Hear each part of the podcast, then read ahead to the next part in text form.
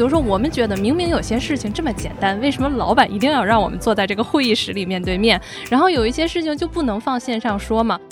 如果说以一个领导者来说，心里有的时候还是会有点慌慌的，也，会觉得说，诶，那是不是从早到晚好像都坐在那里，没看到在做什么事？那是不是真的有工作的产出出来？就是越是在这样的一个时代啊，我们办公啊可以用到的先进技术越多，好像我们可以不见面的可能性越大，更高效。越是这种情况，我们越需要创造一些人和人接触的这样的机会。你们有多少人愿意改变你原来的这样的一个工作的叫做条件哈？有百分之六十的居家办公的人，他选择又回到办公室了。这个当时就引起了很多好奇嘛，说为什么会这样？因为他们就说了，可能就和我们今天聊的另外一个话题有关，就是人和人之间的联系。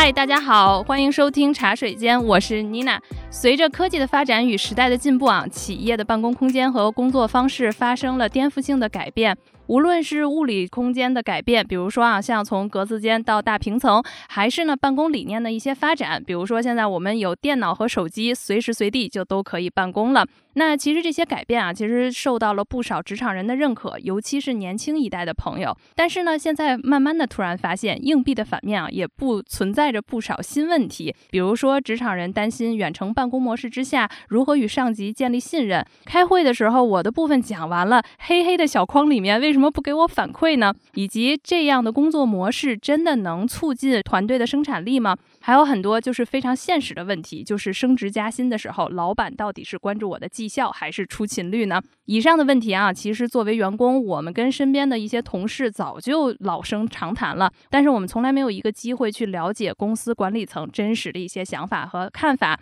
这一期我们就请来了两位高管，我们啊一起从高管的视角来看看他们是如何看待这些问题的，以及在这些变化之下，管理层是否也受到了管理困境呢？那第一位嘉宾呢，就是我们来自辉瑞肿瘤事业部的总经理 Linda。大家好，我是辉瑞肿瘤事业部的总经理王一清。大家好。好，谢谢 Linda。那第二位嘉宾呢，其实来自于我自己非常喜欢的一家出版机构。那他们出版的很多的书籍，其实现在已经成为我自己拓宽看问题和科学养分的一个深度思考的一个来源啊。比如说，我比较喜欢的就是《对话最伟大头脑》的系列，那一个系列真的特别棒。其实像我们辉瑞嘛，就是科学家，所以还有一个系列叫《给科学家的科学思维》。所以说到这儿呢，我们就欢迎北京湛卢文化公司的创始人韩燕老师。嗯，大家好，我是。战卢的创始人韩燕，还有听众朋友们非常熟悉的，来自我们北京大学心理学的副教授张欣老师。嗯，大家好，我是张欣。今天啊，就是说一个办公，我们现在确实正在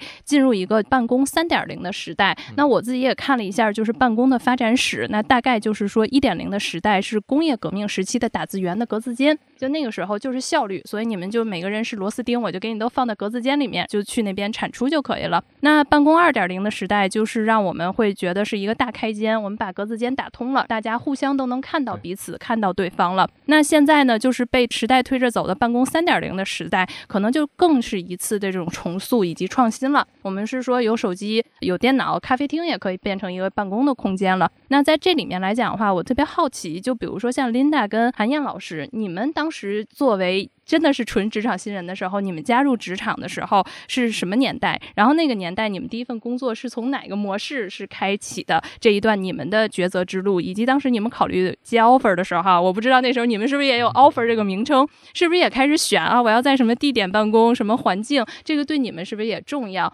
那我们看看韩燕老师，要不然先来。好，我比较特别一点啊，因为我当时入行，我入的就是世界上最大的出版公司。当时呢，我也是在还没有毕业的时候，因为你知道，中国在九二年的时候才重新加入了这个世贸组织，然后呢，我们又重新签署了伯尔尼公约。对这个版权的尊重啊，就变得非常的重要。所以呢，那个时候我在的世界上最大的出版公司 Simon Schuster，他是第一个来到中国设立办事处的。当时我还在上大学，我就被招聘进来，说你要帮我们做一些事情。进入了这个公司以后，你就发现，因为我们做的这个行业，它不是做办公室的，它是一个创意性的这样的企业。所以你要去跟中国的出版社，你要跟中国的高校里面的老师，跟中国的一些作者、图书进出口公司啊，什么那个书店啊，你要跟他们去聊。所以我的职场本身就是在外面。所以我们的 office 我们就是一个开间，但是呢，大家只是回到这个大的房间里面，我们大家一起来聊一些事情的进展。但是大量的时间我们都在校园里面，大量的时间都是在这个出版社里面。我是九几年开始工作的嘛，嗯所以在那个时候我就直接进入你说的这个，对，所以有一点不一样，嗯对。那 Linda，那您的第一份工作呢？嗯，我那个大概是在两千年的前后进入职场的，我应该是在三点零跟二点零之间不停的转换。我第一份就是在制药企业的工作呢，我是做医药代表。我记得那个时候，我一开始呃，诶，学校毕业之后，还是就是很向往那个高大上啊、非常漂亮的这种呃办公的环境。第一份这个医药代表的工作，我是看了这个公司的那个楼非常的漂亮，地点我非常喜欢，楼下还有那个很大的咖啡厅，感觉说，哎，我以后就可以像那个电影里一样，穿着那个套装，然后高跟鞋，可以在这个楼里面上班。那我就去面试了。那后面呢，我是拿到了这个 offer。一开始是有一点培训，然后后来我才知道，我的工作根本不需要去那个办公楼，从头到尾，呃，我就是去到医院。而且我们那个的时候，老板呢特别不喜欢我们回到公司。那他觉得说，你回到公司做什么呢？你是开会要回来吗？还是说你回来公司干嘛呢？我后来呢，我全部的时间百分之九十五的时间都不在公司，所以跟我那个一开始的幻想是完全不一样的。那后面当然我就又有不同的角色的转换，有回到公司的时候，但是我大部分的时间一直到现在，我其实是在二点零跟三点零中不停的跳转。我觉得刚才听到两个关键的信息，就是第一，高管年轻的时候 也会去追求啊好的办公地点、好的 fancy 的大楼，还有咖啡厅啊，他们其实也是有这种喜好的。另外一个地点就是很多销售朋友们也都在常说，老板好像就不喜欢我们在这个办公室里出现，好像说销售团队就是应该出去跑业务啊。那我们听到两个已经是非常不同的了，我们想问问张老师，您作为一个大学教授，对吧？您的现在这个行业，您是有没有什么变化呢？就像刚才妮娜说的哈，我们现在的这种办公环境有点像是一点零到二点零之间的这样的一个跳跃。三点零的话，可能也刚刚萌芽吧。如果以本科毕业，然后进入研究生作为我真正哈职场的一个开始的话，因因为那个时候其实已经开始就是在独立的做一些呃相关的研究了。那个时候我们的 office。就是因为每个研究生其实也会有自己的办公室，那个时候可能就是像是一个格子间，但是呢又是那种打通的格子间的那种二点零的那种模式。等我做到了导师哈，我手下也会有一些研究生，我们的办公环境呢，其实还是处在二点零的这样的一个阶段。但是为什么我又说它有一点点三点零的萌芽？就是说学院的内部会有这样的一些 open space，会有说哦给研究生们这样的一个更大的公共的空间，说啊，在这个空间里面啊，你可以和不同的学科的，或者说来自不同的实验室的。同学们会有这样的一个交流，因为我们也是希望就是有更多的交叉融合，可能会有更好的这样的一些科学的产出。嗯，张老师，既然聊到这儿，其实我也有一个发现啊，就不知道，比如说在出版行业是怎么样的？因为我看到辉瑞，其实我们这两年也进行了很多办公室的一些改造，隔出来很多很大的一些公共的空间，包括这种咖啡区，其实原来就有，但是现在就是又升级了。我现在每天最开心的就是感觉 我在公司要打一杯咖啡，那杯咖啡我觉得打出来像五十块钱外面买的，然后每天就说哦，我又赚了五十在今天上班。所以我们其实看到就是它不停的在更改这种变换办公的空间。包括增大这种共享的这种区域，还有比如说装一些原来就有跑步机，但是现在还会有一些做那个椭圆机还是什么的，也是放在了办公室里面。不知道韩老师这边是不是出版创意行业会更做一些空间的改造呢？对我们其实办公的呢，就欢迎大家去看哈。我们是一个三层的楼，呃，我们就叫湛卢思想空间。因为我们本身做创意性的行业嘛，所以我们就希望这个空间是不束缚大家的思维飞扬的。所以我们做了好多的设计，我们的开放空间特别多，我们有各种色彩的大大小小的空间，随着自己心情不一样，今天你可能会去选择在不同的空间里面去工作，或者跟客户去交谈，大家都可以去移动办公。二楼的话呢，我们就给大家弄了自己的固定的工位，因为我们会觉得说，我们毕竟有自己的一些私人的物品，或者呢，我希望我自己有一个在这个地方，我要认为这个空间跟我产生关系了，一定是有一个地方是属于我的，所以那个地方我们也给大家设了固定的工位。那其实我觉得，就是听上来的话，不管是哪家公司，包括大学校园里面，我们现在确实都在 create 这样子的这种环境。但其实我想从领导者的观察的一个角度啊，想问问大家，包括 Linda 还有韩燕老师，就你们真的觉得他赋能了吗？他有一些就是员工会说，这个是公司真的想赋能我吗？当我瘫在沙发上的时候，领导走过不会说，这人怎么在这儿闲着呢？你没事儿是不是？对，就是我们这种使用的感和你们观察，真的有这种效率的提升。么对于自己的团队，琳达您怎么看？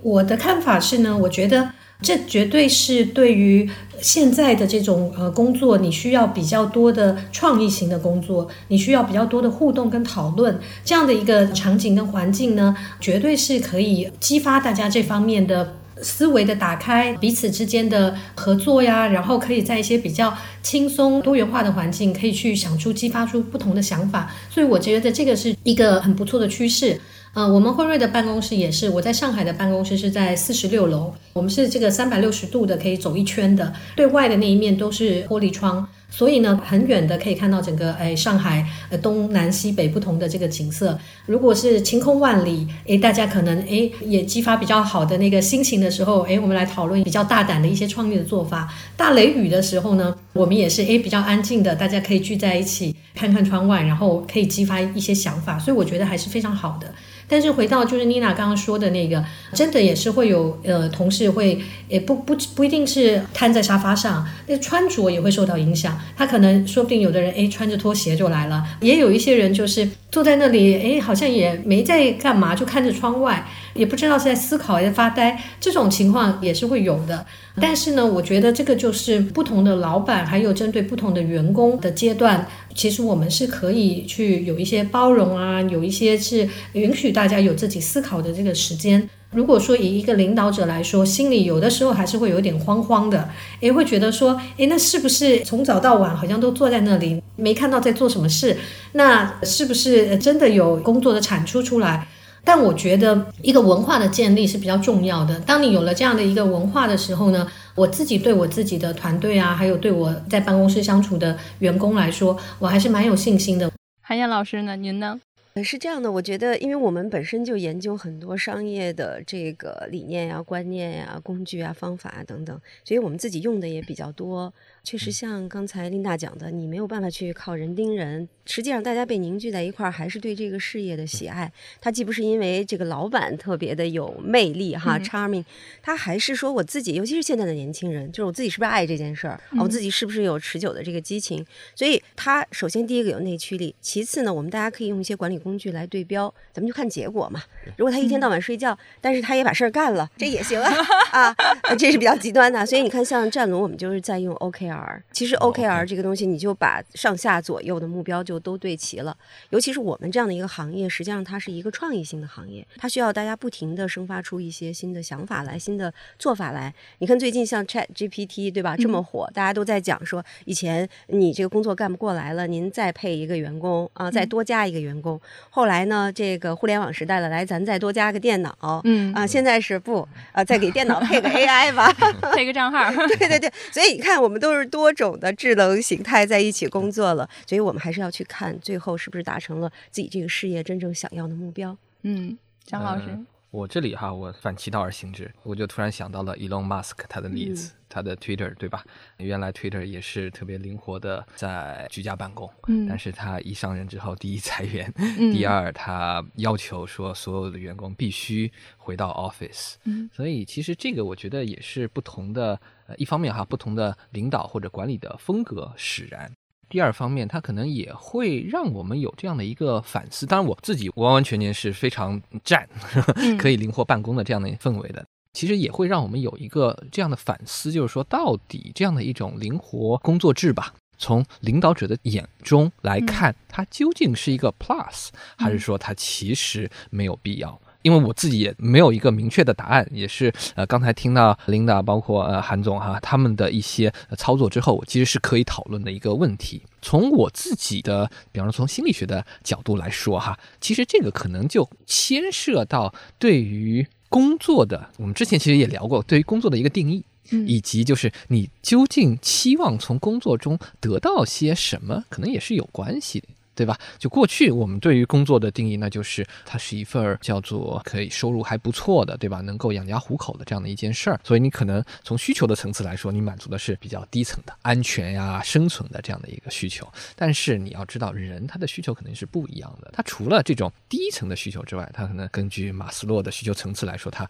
越来越往上的有社交的需求，有爱的需求，哎，最终的是有一个自我实现的需求。那这种自我实现的需求，你绝对不是说。通过一个说，你就盯着他，他就能实现的，而是一定要有内驱力的。对吧？一定要有这样的一个说，他自己真的打心眼里就是认同这份工作，他需要去实现自己的这种更高级的一个目标。那这种高级需求怎么实现？其实我觉得在管理方式上啊，或者从空间的角度来说，做一些文章，我觉得是非常有必要的。就好像呃，不同的公司的文化，包括韩老师那边的一个马拉松的文化，让大家真正感到这不是说我是一份工作，而是我把它当做是一个事业，而且是。和与自己志同道合的人的一个共同创造的一个事业，那可能就是一个非常有潜力的这样的一个工作了。就是刚才张老师提了一个特别好，就是我到底什么样的事情我应该聚在一起，对吧？然后什么样的事情我就其实可以灵活办公。这个好像是在我们从底层员工的视角来看，我永远分不清楚。就比如说，我们觉得明明有些事情这么简单，为什么老板一定要让我们坐在这个会议室里面对面？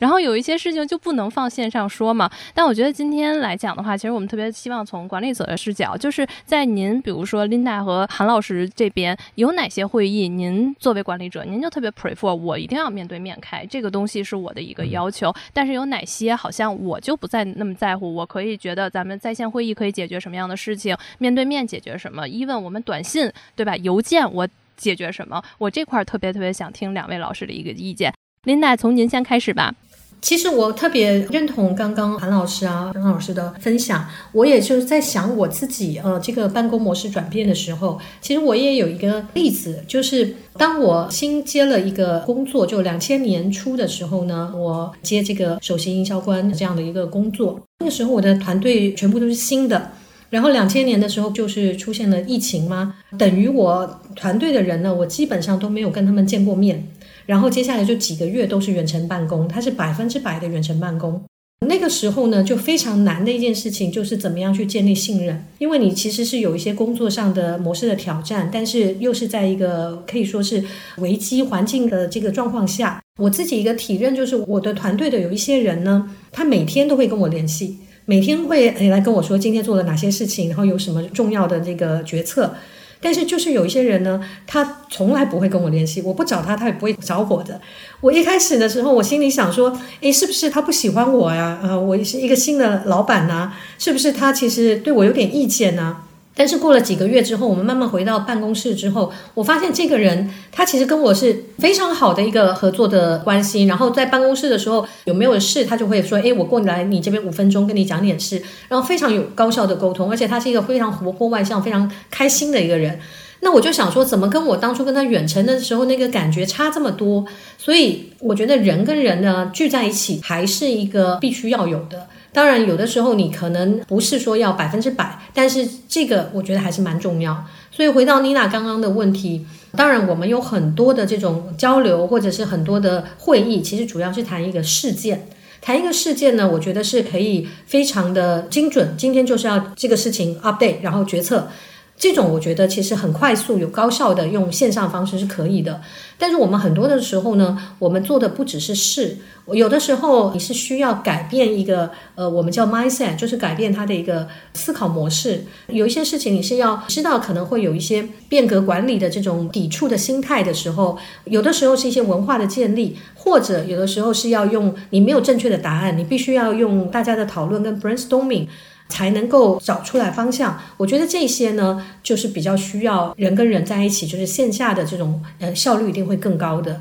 那即使不常有这种情况发生呢，我现在的一个习惯也是，我会自己在我的行事历啊，或者是自己在我的每个季度的计划中呢，我会特别安排一些这样子比较软性的，可以大家聚在一起的这样的，你可以说是会议或是这样的一个环节。以前是要提醒自己要走出办公室，然后要去比较 relax，现在是要提醒自己，诶，要把大家叫进来办公室，有的时候要聚在一起，一起做一些 workshop 啊，或是 brainstorming。谢谢林达，我觉得刚才有一个点我听了之后，我觉得哇，原来高管也这样。就是我们平时给高管们发微信，其实压力特大的，然后感觉一时半会儿不回我，就说怎么还不回我？他是不是不喜欢我？我得读好几遍。我说他要这么不回我，是不是我冒犯了哪个字儿没写好？没想到高管给我们发微信的时候，可能也有这个心态啊。他怎么还不回我？他怎么还不回我？他是不是不喜欢我？我觉得这个就是双向理解啊。那想问问韩燕老师，您这边呢？我跟 Linda 的看法是一样的，就是越是在这样的一个时代啊，我们办公啊可以用到的先进技术越多，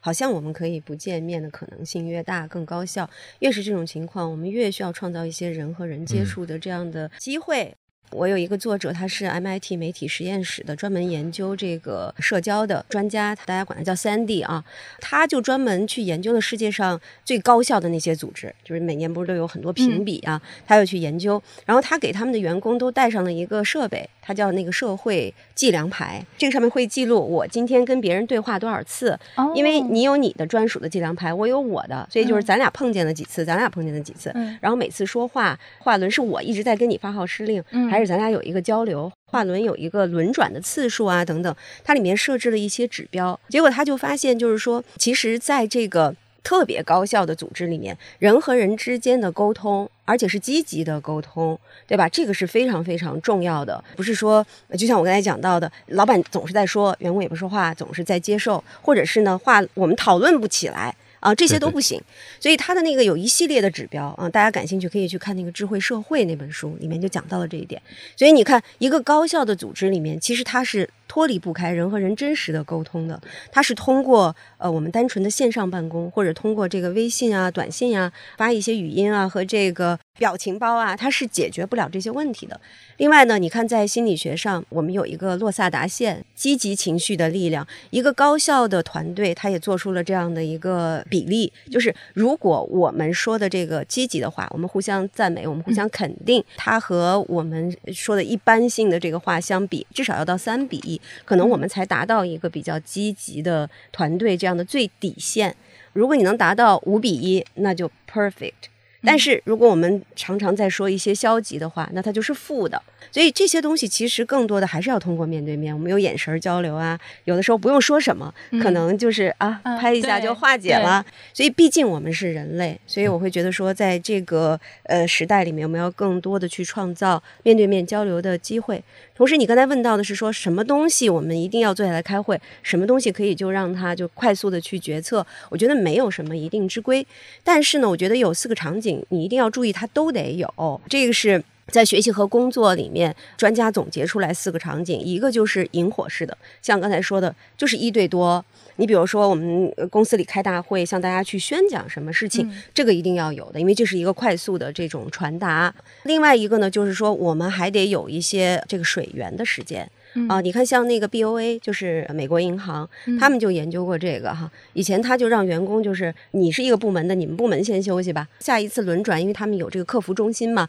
下一次轮转又是你们部门的，你们部门再去休息吧。他觉得这样都不行，最后发现了一个，就是休息的时候大家一块儿休息。为什么？他是需要。有点像各种品种的动物，它都去一块儿在那个水源那儿喝水，它才会发生一些交集。你的部门遇到的事情，我的部门现在遇到了，你原来已经有 solution 了，咱们快速一下就拉齐了。对，哎，对，还有一些情感上的抚慰，可能都会通过这个水源的场景来把它解决掉。另外一个就是洞穴，就是你总是要有自己缩回去，然后我自己沉思，我自己疗伤，我自己去把一些东西想清楚的部分。还有一个就是山顶，所谓山顶就是一定要在。一起去共同完成某一个 project 或者是 task，所以你只要是这四类吧，你都有，而且你相对平衡，这是符合我们人这种生物这样的一个特性。韩老师总结的非常到位了，对吧？我就想补充一点吧，就是说，可能是我们这个行业哈，教育行业，可能它也有自己特殊的一个地方。比方说，以我自己为例的话，我也是最近刚换办公室。就是原来呢，我是套间，就是学生在外面，我在里屋的那样的一个办公室。然后现在我的办公室变成了平行的，就我是一个单独的，他们是另外一个单独的门。我反思了一下，我发现这样的一个设置其实不是特别好。相当于是物理性质的把我和学生给隔开了。以前哈，我觉得就是那个氛围特别好的是，我每次我回办公室，我都要经过学生那边，然后学生就会有什么话哈，就就当然也有可能他们有压力，一路说过来对吧？对对，他们有压力，说啊，老师来了，是不是得跟老师说两句？但是呢，那个我觉得沟通很好，而且是能碰撞出很好的那些学术上的一些火花的。嗯，但是现在这个情况就变得他必须得敲我的门儿，这就给他造成了一个物理和心理上的一个阻碍。可能他就像妮娜刚才说的，他肯定要做很多的心理建设，说，哎，我到底这句话应该怎么说？我是不是那个有些事儿就不要去烦老师了，对吧？但是其实我觉得这个可能也是给初入职场的小朋友们有一个提醒吧，就是说不要那么多内心的戏。所有的人他其实都是非常 open 的。非常愿意和你有这样的一个沟通和交流的，所以有任何的事情敲门或者提前哪怕发个微信说一下，约一个时间聊一聊，这个我觉得是一个好事儿，而且这样能创造更多的东西。你刚才说的有一个特别有意思哈，我就想插一句，因为世界上有专门研究这个空间能量的专家，嗯，然后他们就讲到说，比如同样是一个门，那你在家里。或者在办公室里，你设置的时候，咱们有时候只是个门框儿。为什么会有这种设计？就是这种设计，其实它代表的是一种邀请，就是我想邀请你进来，然后我想邀请你跟我聊一聊。但是如果你真的把这个门做上去了，它就是一种封闭。这是我的。对，就就好像上次妮娜提到说，哦，他去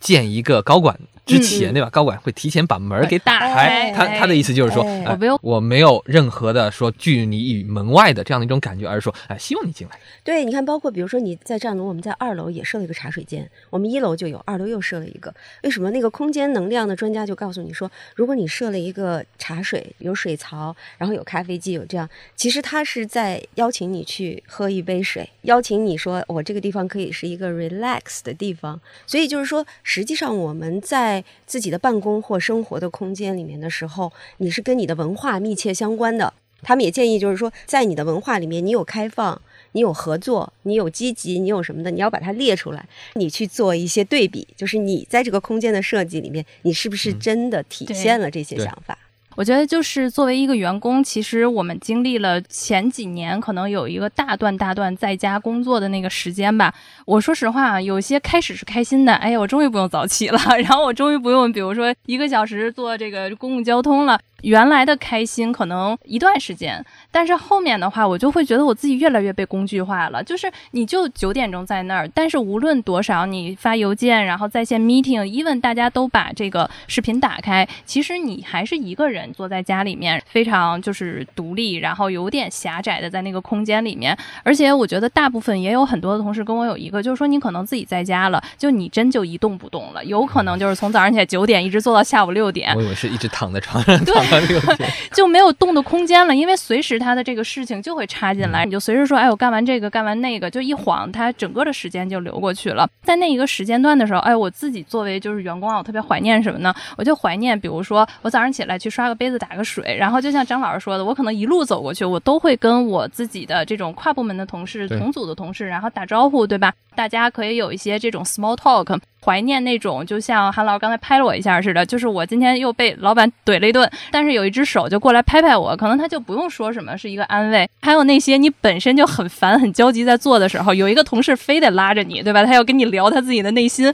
有的时候这种压力的疏解，其实你是一部分又 enjoy 又想听，但是你自己又忙。我觉得在那个场域之下，其实人激发出了多种的一些可能性，也让我们自己之间有一种这种合作。有的时候，比如说我们跨部门的一些同事坐在我们对面的时候，也许我不在他的部门，但是我能听到他每天在谈什么的时候，其实有一天我跟他合作的时候，我就像韩老师说的嘛，就是水源，我对他有天然的这种理解。所以我觉得其实这个是一个非常好的能量场的一个交换和信息的交换场。所以作为员工啊，我后面就是一旦能出门的时候，我首先选择先回。回办公室，然后就像那个 Alice 走到 Wonderland 一样，我就觉得真的是很美好的那种感觉。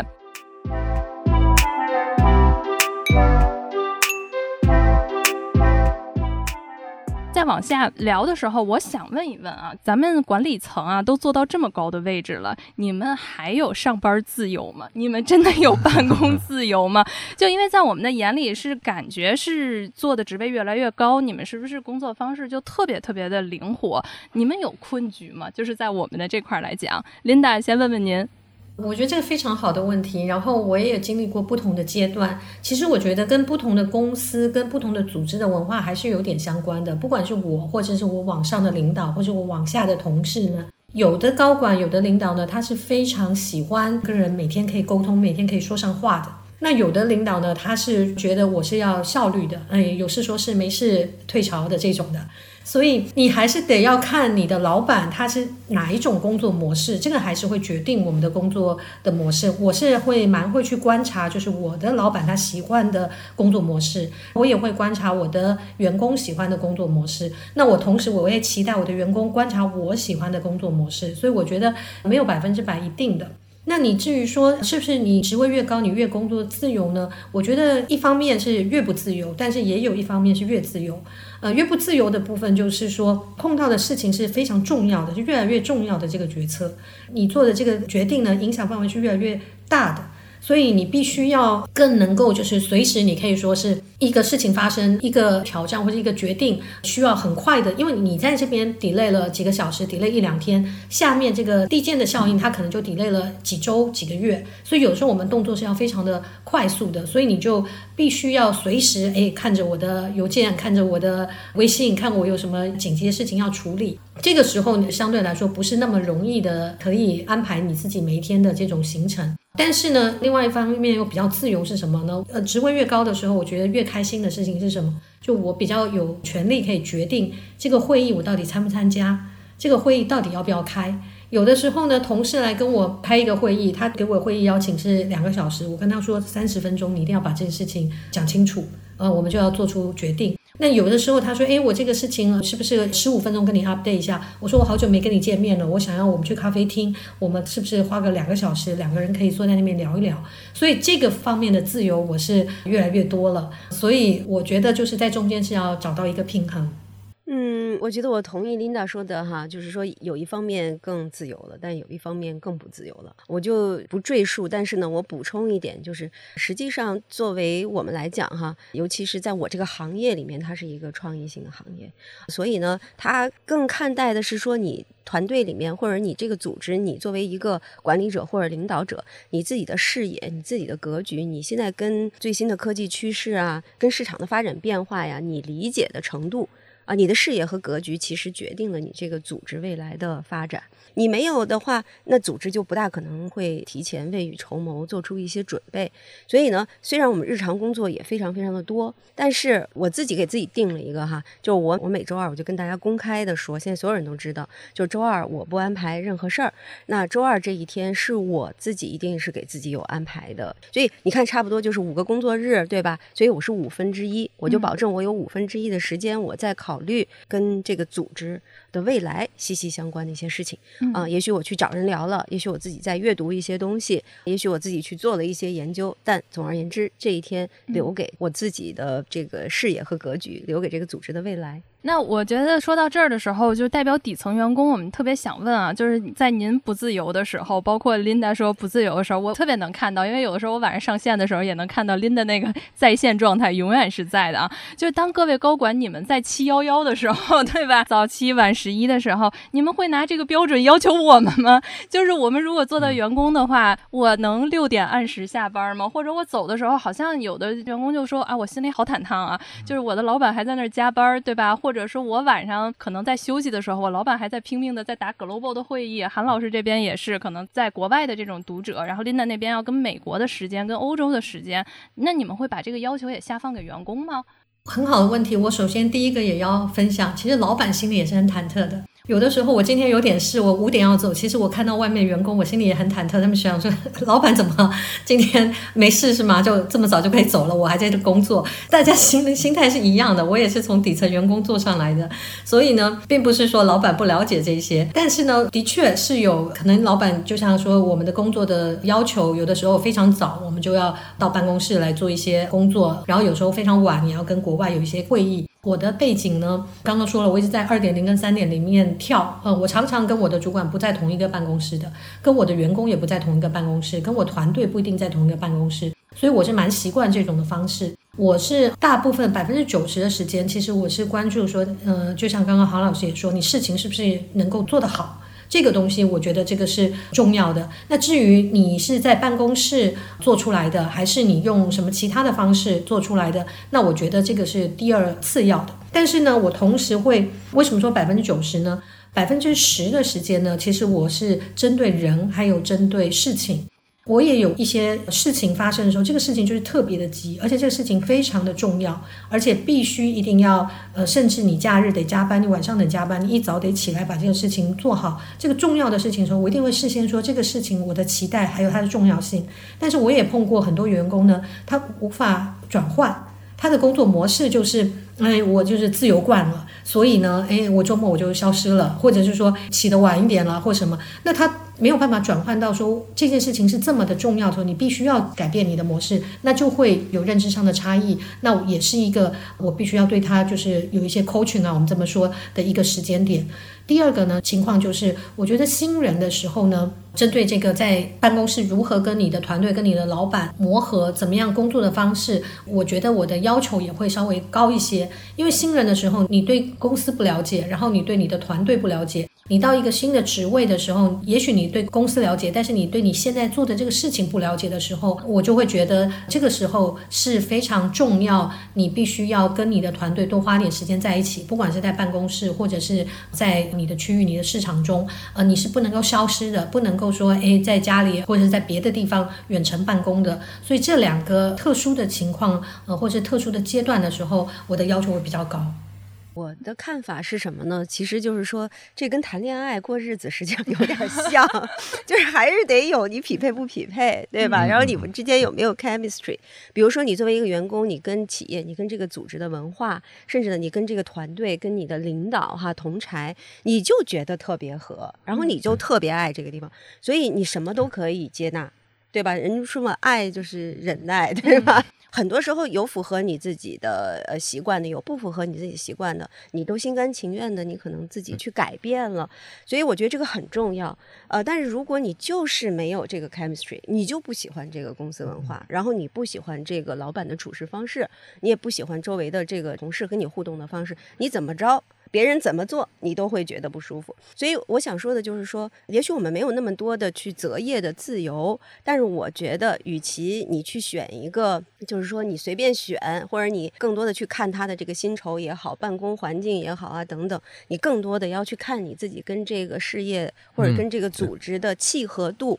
在你可选择的范围之内，这个对你来讲非常的重要，这样你就不会去纠结说自己的个性、我自己的生活和工作，我渴求的某种方式是不是跟这拧巴。我特别同意韩老师刚才提到的一个，就是你可能还是作为一个职场新人来说，或者是职场底层来说，你可能还是需要考虑到自己的这样的一些需求和个性。呃，为什么我对这件事儿特别有感触呢？因为也是前一阵子哈，看到应该是知识分子吧，那个饶毅老师的那个公众号上发了一个关于学术圈的他的一些内卷啊，他对学生的这样的一些高强度工作的一个要求。其实这个对学生来说稍微有点不那么公平。为什么我这么说？其实还是说，你作为一个个体来说，你说我愿意去奉献。为我自己热爱的事业奉献，这个没有问题。但是如果你把它上升到说对别人也有相同的要求，那我觉得这个是不太，至少不太合理的一件事儿。哦，我觉得这个特别好。我也希望年轻人有这个勇气去跟自己的老板去来聊这个事情。当你觉得不 match 的时候。其实有时候我觉得，如果你发现你的老板是一个蛮 open 的人，那你应该跟他去多做一些这样的沟通。反过来也像张老师刚才讲到的，如果你是一个老板，那么你又很认为这些同学或同事的才华是你珍惜的，你就不要去 care 他是不是跟你一样去做同等比例的一个付出吧。我觉得这个话题就有点让我想到了，就是团队当中的相似性。如果每一个人都极度相似的话，其实我们就是趋同了。在整个一个趋同的道路下面，其实这个团队是失去了这种创新力的。没错。但是我觉得另外一个，其实作为一个员工，我觉得我也是吃过原来的亏，是因为我不敢主动的跟老板就是去探讨他的标准到底在哪儿，我的标准在哪儿，我们能不能找到一个就是共识？我觉得现在共识越来越难了，是因为我们有太多的假设了，我们就一开始就觉得老板这目标就是不能谈的，那我只能死了活了，最后我压迫我自己，但最后还是没有达到的时候，等于在 last minute 我通知老板，老板也觉得哇 surprise 啊，你怎么不早跟我说呢，对吧？如果你早一点把这个事情说出来的时候，那我们就可以往下去看，是不是从一百降到八十？但是八十也许老板就是一个他可以接受的，但最后你没有完成，你只做到六十的时候，那这个 gap 就是一下太大了，是一个真实世界的这个差距啊。我们就觉得，所以我在这块来讲的话，我觉得真的是要去跟老板寻求共识，然后探讨一个共同的底线，在这一块。那我觉得就是说到最后啊，我们就想说，我们其实作为员工，有的时候就觉得好像被时代跟科技推着走啊，ChatGPT 都快代替我们底层员工的这个技能了，对吧？但是我们也想问问，就是刚才韩老师也说，包括琳达也说，管理者其实他也是在顺着这个时代被推着走，大家都在这个时代的浪花里面。你们有没有一个现在遇到的一些管理者的困局？然后这些困局可能你们现在在一个并没有一个全面的信息，我就可以做决策了。我可能有的时候这个信息太快了，我们只能背上这一刻的这些东西做一些决策或者一些管理的方式。所以也想聊一聊，就是管理者现在面临哪些困局吗？然后你们可以希望有一些新的员工也可以一起帮助你们加入之后思考吗？要不然，Linda 您先来。说到这个，我就想到我几周前，其实我们在辉瑞呢做了一个市场营销学院，我就用这个当一个例子，就是我们辉瑞算是第一届，我们想要培养比较体系化的培养新的市场人，这中间就包括很多，除了你会做市场营销之外，你有没有这个科技的好奇心，你有没有这些数字化的这个能力等等。所以我们就有一个三天的会议，我的感受是什么呢？到我们的会议的最后一天，我们是有一个竞赛，是呃分组，然后大家会上去汇报他做的一个 case。我两个感触，第一个感触呢，好多这个同事上去呢，我突然发现我不认识。疫情两三年之后呢？当然，我的这个管理的 span of control 管理的这个团队越来越大的时候，我发现好多这些年轻的员工呢，哎，我就觉得很可惜，我不见得叫得出他的名字，我不见得认识他们。那我就在思考说，我要怎么样可以真正的针对不同阶层的员工，他们有不同 talent，他们的呃才华。可能非常洋溢的创意，可能非常多的。我要怎么样有这样的一个环境，呃，多去可以跟他们相处，而且是要在一个比较不是那种正式的汇报啊等等的这种生意汇报啊 review 这样的环境下，我才可以听到他们的想法。第二个呢，我的感触就是说，哇，他们怎么这么厉害啊？我坐在下面听的时候呢，有好几个就是员工自信满满，然后汇报中英文流利，讲这个故事线讲得井井有条。那我觉得奇怪，我平常听生意汇报的时候，怎么都没听到这些呢？所以这个就是一个感触。第二个呢，我自己本人呢是一个就是非常有好奇心的人，所以我对于一些新的科技或者一些新的做法，我也很想去吸收这些不同的知识。所以我对于这些新的科技啊、新的一些做法，我其实个人是非常有兴趣的。但是我也碰到一些困局，就是呢，在组织庞大的时候呢，你可能条条框框是非常多的。如果要很快速的做一件事情呢，最简单最快速的就是做一样的事情，因为那个流程都是非常清楚的。你马上你今天要做，明天它可能就实施了。可是你要做一个新的不一样的东西的时候，如果你有上千号的人这样的一个团队，你说一句话，可能你说十，可是到底下他只听到零点一的时候，你又要做一些不一样的新的这个东西的时候，这个就是一个挑战。那我觉得高科技，刚刚大家讲到 Chat GPT，我自己也做了一些，也也用啦。我第一次用 Chat GPT 让他帮我写一首歌的时候，我都觉得好像我家里是不是闹鬼了，因为我就看到那个字就一一个一个下来，好像我有一个幽灵在我电脑前面在打字的那种感觉。嗯，所以我我做的一些方法就是，可能用一些比较像今天这样的一个 podcast 的机会，或者是呢，我常常邀请一些跨界的或者新科技的来到我们团队，是不是可以做一些 launch and learn？同时呢，我有的时候也要给这个机会给到他们说，哎，我现在呃这个年轻的员工，我要看到你的一些做一些竞赛，我要看到你展示出来一些新的创意，用这样的方式去想办法可以走出去，而不是坐在我自己的办公室里面，然后永远就是只是用我们原本呃觉得熟悉、觉得合适的方式。但我觉得还是不够，所以我也其实持续在学习，也想听听两位老师有没有什么好的那个分享的一些模式。我觉得就是还是要说，我自己认为我做这个职业还蛮幸运的啊，因为出版这个职业呢，尤其是我们选择，你看战卢的 slogan 是对话最伟大的头脑，与最聪明的人共同进化，所以你会看到我们就是一直在去关注人类世界里面方方面面各个领域里面最先进的东西，比如说讲这个 Chat GPT 吧，我们最近马上就要出两本书，是微软的它的研究院的院长。呃，也是他的国际的总裁，他叫 Peter Lee，他写了一本书，其实我特别推荐给你们啊，嗯因为它叫《超越想象的 GPT 医疗》。哦啊，就为为什么他要用医疗？说一上来你给大家说说怎么用 GPT 吧，怎么一下就掉到医疗里了？是因为最开始的时候，他们训练 GPT，他用的就是医疗的数据，所以在医疗这个方面，他们得到的突破就特别特别的大。这是第一个原因。第二个原因是因为他们认为 GPT 一定要先赋能于医疗。为什么？是医疗这件事情能够带给人类社会最大的福祉。对吧？嗯你能够让那些在医疗不平等、不发达的那些地区的人，能率先把这个东西公平性就享受到了。另外，我还出了这个，大家都知道，就是把 OpenAI 当时介绍给微软，就说，哎，嗯微软你们应该去收购 OpenAI，人是谁？是这个硅谷的著名的投资人，也是 LinkedIn 的创始人，对吧？他叫 Reid Hoffman，他也写了一本书，他在讲，就是说，他认为 AI 这个东西在未来怎么样会去放大我们的 humanity？哎，就因为未来我们肯定是要跟 AI 这个智慧物种相处了，对吧？那你如果单纯只是恐惧的话，那你是没有办法去让它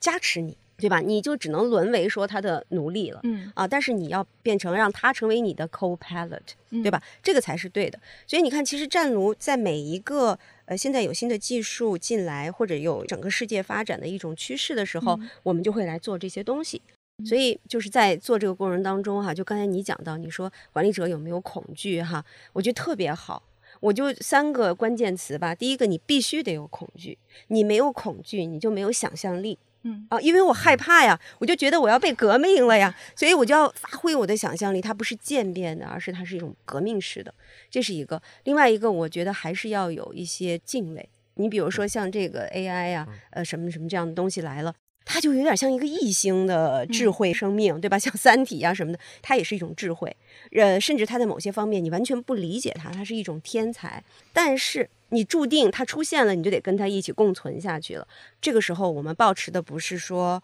我完全排斥你啊，我保持的一种敬畏。我不了解的东西，我要敬畏。嗯所以在这种过程当中，你才能说我不断的去开放我的思想，我我跟这种智慧产生一种融合和合作。最后一个，我会觉得还有一个就是好奇心。如果你没有这个好奇心的话，实际上你在这个过程当中，你就会被自己的一些情绪呀、挫折呀、对方的强大呀，就完全就把你压倒了。我觉得作为管理者而言啊，我可能觉得我自己常常用的就是这三个词。当你遇见事情的时候，对吧？你就要想说，不仅我要有对这个发展的恐惧，我也要有对它的敬畏，同时我也要保持我自己的好奇心。张老师呢？因为我还没有达到高管的那个 那个级别，我大概就着人性这个角度来说吧，其实确确实实我们所有的情绪，包括恐惧，包括你其他的一些消极的情绪，它都是有存在的价值的。嗯就这个价值，刚才韩老师已经提到了，就是它可以让你保持一颗敬畏，让你这个恐惧可以让你促进你哈能够去做变革。所以这个我觉得有消极情绪，有恐惧，哪怕是有愤怒等等等等，其实这个它是在我们人类存在的历史上，它是有它的适应价值的，所以这个是完全没有必要去担心的。其实我相信未来我们一定会有某个时间点哈，我们会可能提出更好的这样的一个，比如说对它的监管。嗯对它的这样的一些使用上的一些指引吧，这样的一些一些方式，其实能够共存，我觉得是完全没有问题的。说到这里哈，我突然想到个点，我想补充，就是关于工作方式的一个变革。我突然想到了，就是在十多年之前了，梁建章，嗯他之前曾经在携程哈嗯做过一个研究，接线员。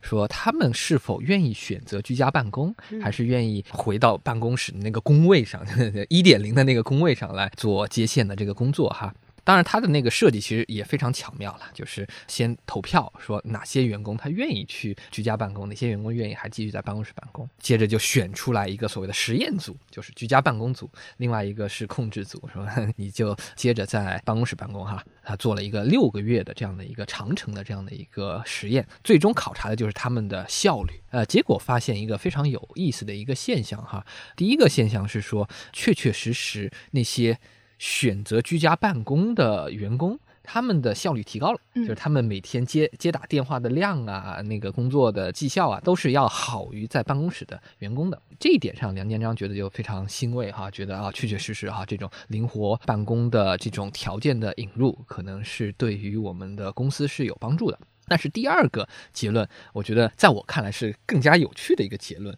是说他们就给了员工第二次选择的机会，说现在我们结果已经已经放在这儿了，对吧？你们有多少人愿意改变你原来的这样的一个工作的叫做条件哈？可能我们原来以为哈，那些在办公室办公的，可能有一大批人哈，可能会愿意选择呃居家办公了。结果他发现的是，第一，确确实实有呃原来在办公室的他选择居家了，但是。有百分之六十的居家办公的人，他选择又回到办公室了。这个当时就引起了很多好奇嘛，说为什么会这样？因为他们就说了，可能就和我们今天聊的另外一个话题有关，就是人和人之间的联系。他在家里面，他可能工作效率确实高了哈，但是他发现啊、呃没有平时在办公室的那个工作环境了，可能他不和人接触了，他呃，甚至刚才妮娜也提到了，就是呃一路去茶水间的路上，对吧？会聊聊八卦呀之类的。其实研究也发现，在职场里面聊八卦，对于员工的身心健康其实是是有好处的，是有好处的团队凝聚力。对，没错。所以这种情况下，其实就回到今今天的主题的话，还是一个你得考虑的是人的需求。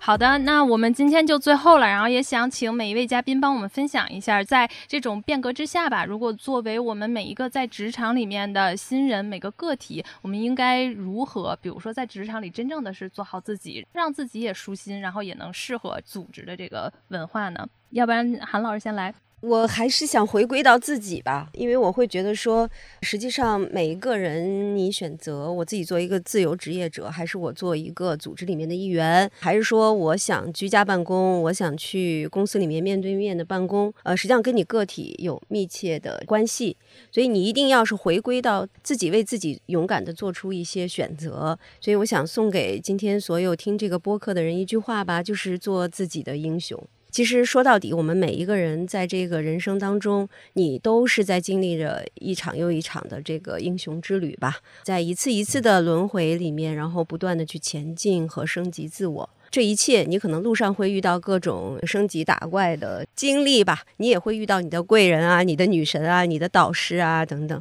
但是，终究这一切都会回归到你自己。所以，请从自己出发，然后呢，去跟这个世界展开更多的联系和互动，不仅是和人类，也要和 AI 这样的新智慧物种。希望每一个人在自己的人生当中回首的时候，都会觉得这一辈子过得很值吧。好，，Linda 呢？我想讲的呢，呃，两句话。第一句话呢，就是没有最好的模式，只有最合适的模式。所以呢，我相信每个人基于你自己的个性啊，你的工作的那个环境啊，然后你处在的那个行业啊等等，找一个最合适的方式。那记得要主动的沟通。第二句话呢，就是唯一不变的就是改变。其实人是非常有可塑性的，不要认为说我就是喜欢这个模式，另外一个模式我就是不喜欢，不符合我的个性，也不是我想追求的。但是等到你真的去尝试了之后，也许你发现不同的模式，呃，让你其实又看到不一样的东西，说不定你就爱上它了。所以这两句话送给大家。我就说一句吧，因为我觉得刚才两位老师都说的特别全了，然后叫 Follow your heart。如果用现在流行的一句话，不忘初心。谢谢。谢张老师，也谢谢三位嘉宾。然后呢，我们也知道，对于比如说办公模式的变化、新的办公方法，我们的听众应该有很多想说的，也有一个亲身的实践啊。欢迎大家在评论区跟我们互动。那我们感谢三位嘉宾，那今天我们的节目就到这儿了，拜拜。嗯拜拜，拜拜，谢谢，拜拜，谢谢拜拜